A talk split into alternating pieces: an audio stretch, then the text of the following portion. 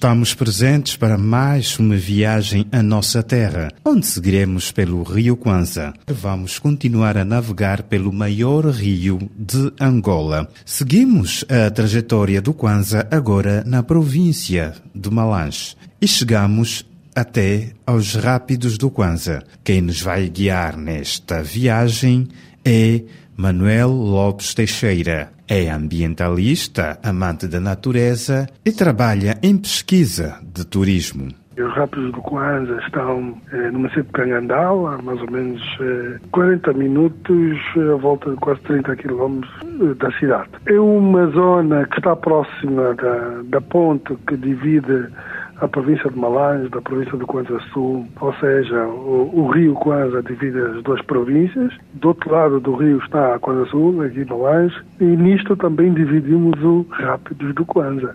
Mas eu costumo dizer que as maravilhas do Rápido do Kwanza estão com Malange, porque do lado de Malange onde está pelo menos mais de 100 metros de praia, onde existem condições próprias já feitas pelo homem para poder albergar uh, turistas uh, e assim como também há locais próprios onde a gente pode subir e estar mais próximo do, da zona de rápidos. Os rápidos do Kwanza marcam o passo ao grande rio. Para muitos são uma fotografia obrigatória para quem viaja por esta região de Malange, local constituído por savana e floresta aberta, rio e barro, combinações simples, mas perfeitas. Onde podemos ver eh, quedas eh, à volta de 4, 5 metros, com bastante água, muita velocidade, água ali a passar. É um espetáculo que a natureza nos pode proporcionar. É aqui onde o rio vira adrenalina pura, ideal para os amantes das emoções radicais.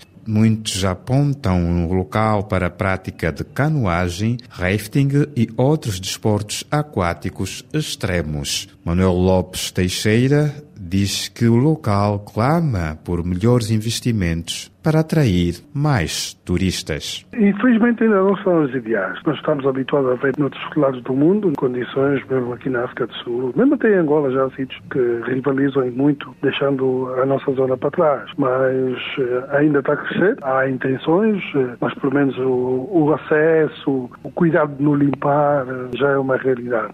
Há equipas lá, os bombeiros estão lá, prontos para, para qualquer coisa, mas falta sempre alguma infraestrutura de apoio. Não temos um quarto banho, ainda não temos. Os lavabos não existem, mesmo até a alimentação dos turistas ainda é de modo arcaico. E há um facto curioso que marca a história dos rápidos do Kwanza, que é aqui partilhado pelo nosso guia. Há uma zona em que, no passado, antes da independência, que estava a ser aproveitada para a produção de energia. Havia um projeto de mina hídrica que foi colocado aí num, num dos lados, no lado do Malais no caso, mas que não vingou. As tantas aquilo virou uma atração turística também, faz parte da atração turística que, da zona. Estamos a terminar a nossa viagem pelos rápidos do Kwanza conhecermos este local, uma das várias belezas naturais que nos oferece o majestoso Rio Kwanza. Manuel Lopes Teixeira foi o nosso guia e tem uma perspectiva de ver